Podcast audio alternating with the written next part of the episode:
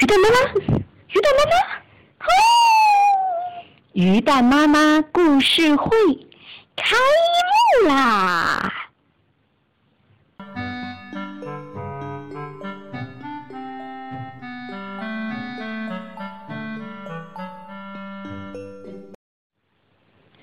有一天，英国人史蒂文森看到他的儿子画了一幅海岛地图。由此引发了他许多联想，一些奇怪的名词闪现在他的脑海里：大帆船、骷髅岛、望远镜山、勇敢的小男孩、瘸腿的海盗、大量的财宝。于是他开始创作一个探险故事《金银岛》。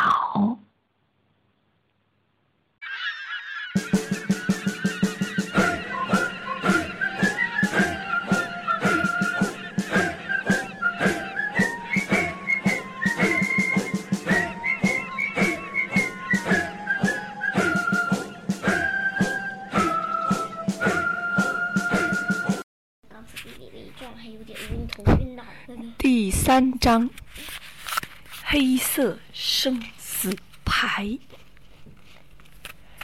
在我们把我的父亲遗体埋葬之后的第二天下午，一个衣衫褴褛的瞎子来到了我们的旅馆。他眼睛上蒙着眼罩，用一根棍子一边探着路。一边往前走，他有点驼背，看样子身体很虚弱，一副可怜巴巴的样子。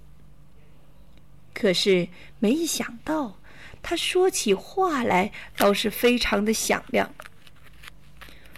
我是个穷瞎子，行行好，谁能告诉我这是什么地方啊？先生，您在舰队司令，呃，班包旅馆。我口气柔和的告诉他：“谢谢，年轻的朋友，你能领我进店吗？”我刚伸出手，他就一把抓住，像钳子一样紧紧的抓住不放。拽得我胳膊很疼呢，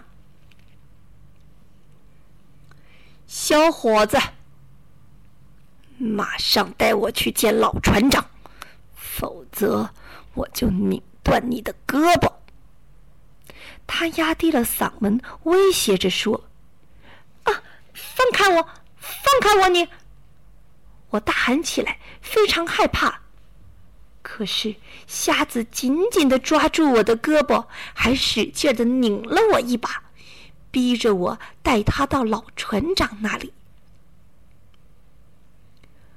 老船长没料到我和瞎子会这样突然出现在他面前，所以他一见到我们就吓得魂飞魄散，脸色煞白，就跟死了的人一样。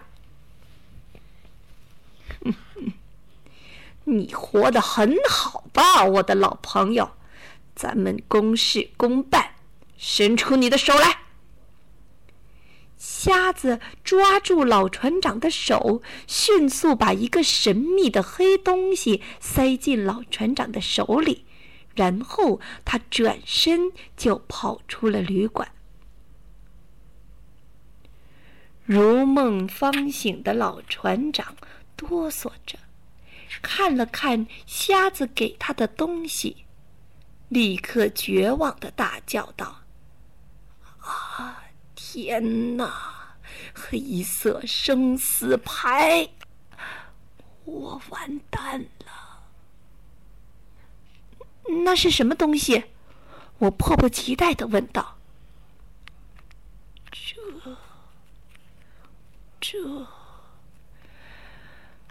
这是一个涂成黑色的纸片，意思就是，他，他们，他们已经判了我死刑了，我，我好惨哟！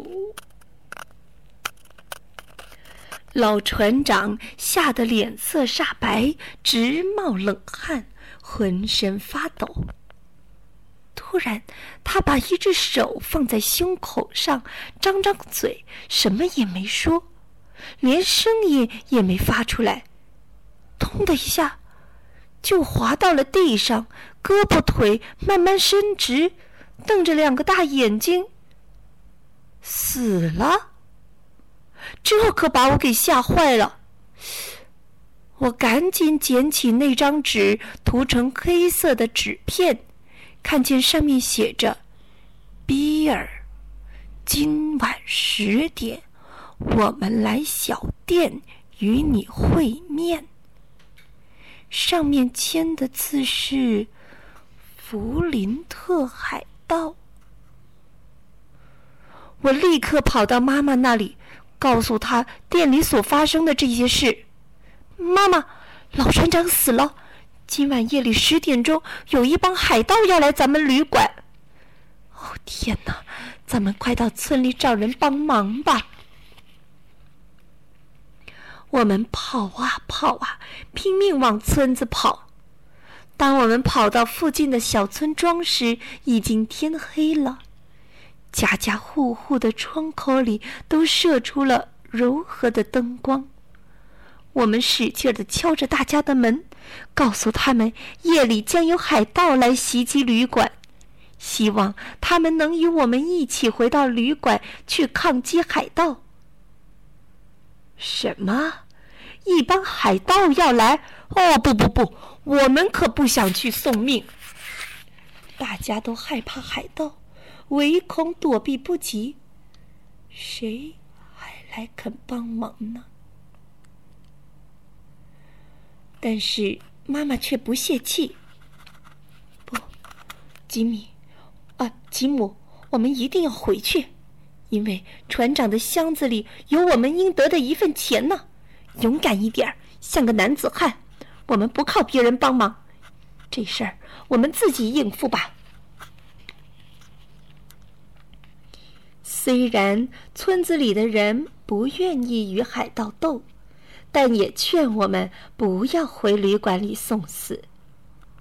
可是妈妈非要回去不可，大家都劝不住我妈，只好派了一个孩子到镇里的警察处去报信。妈妈一定要回到旅馆，我没办法，只好跟着妈妈又跑回了旅馆。我看。第一件事就是打开他的箱子。老船长都死了，他还欠咱们一笔住旅馆的钱呢。咱们可不能做亏本的生意，这笔钱我们得弄到手。妈妈就这样做出了决定。这时正好敲六点，我们找了许久，才在老船长的脖子上找到了钥匙。我把老船长脖子上挂的钥匙摘下来，然后点上蜡烛，来到旧水手的箱子前。妈妈把钥匙插进锁里，只一转就把钥匙给就把锁给打开了。我又好奇又害怕，而妈妈则大声地说：“要为自己壮胆。”哦。有一套没穿过的新衣服，嗯，有两个黄铜的罗盘，一块旧怀表，还有几个贝壳。接着，我们又找到了几小捆烟草，两把手枪，几个盘子，一块银锭，和一些根本就不值钱的东西。看来，就只有这块银锭还值点钱了。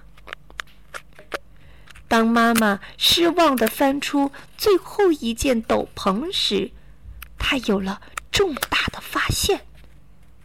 哎，等一下，这是什么？这里有一个小袋子，里面装的好像是金币。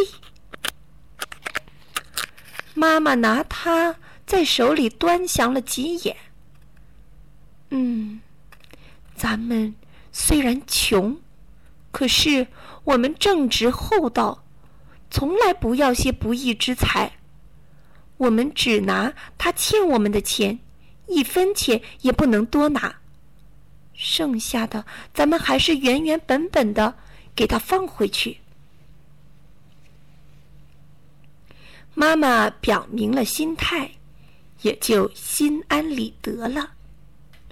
妈妈开始数钱了，想拿出船长住店应该交的钱，可没想到数这个钱还挺复杂的。妈妈数了好半天，都还没数清。因为这些五花八门的金币，可来自不同的国家。